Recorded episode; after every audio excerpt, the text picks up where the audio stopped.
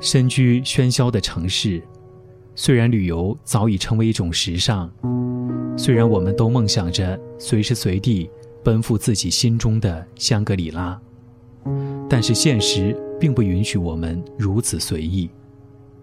而电影很合时宜的，在某种意义上填补了我们心中的这一点遗憾，因为我们可以走入电影，融入如画的风景。做一次身未动、心已远的旅行。电影因美丽的风光而增色，风光因电影精彩的演绎而熠熠生辉。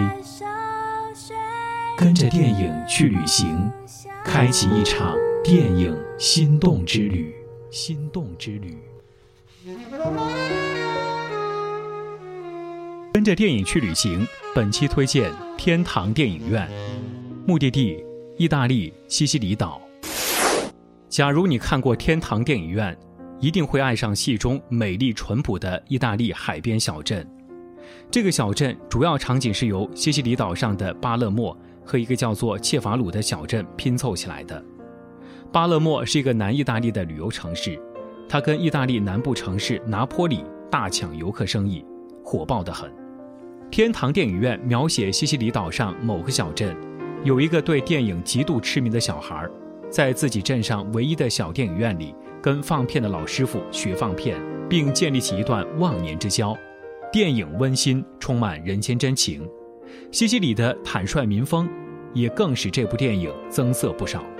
在罗马有直达班机和火车到达巴勒莫，一般车票都会包括轮渡费。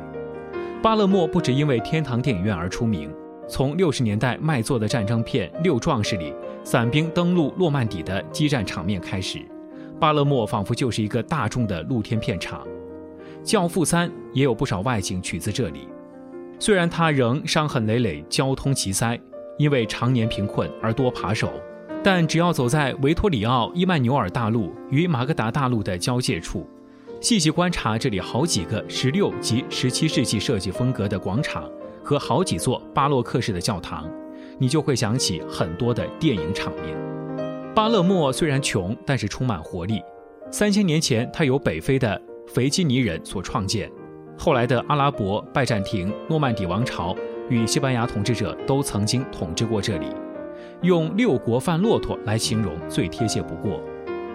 穷街陋巷里隐约透露着过去金光闪烁的镶嵌画的风情。它甚至还有一个阿拉伯式的老波斯市场，只要你开口要半日游，就会有人提供服务。景点包括雷鲁杰罗大厅、诺曼底大教堂、诺曼底王宫、维多利亚广场等等。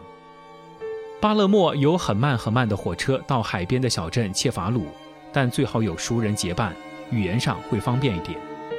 这个小镇有明显的拜占庭风格，但镶嵌画都有点剥落。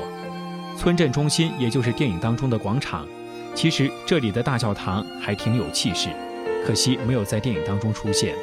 这里盛产鱼类，可以天天吃到鲜鱼，而且只要你一去到海边，就会发现，原来导演更喜欢用这里的海滨来拍摄他的另外一部电影《西西里的美丽传说》。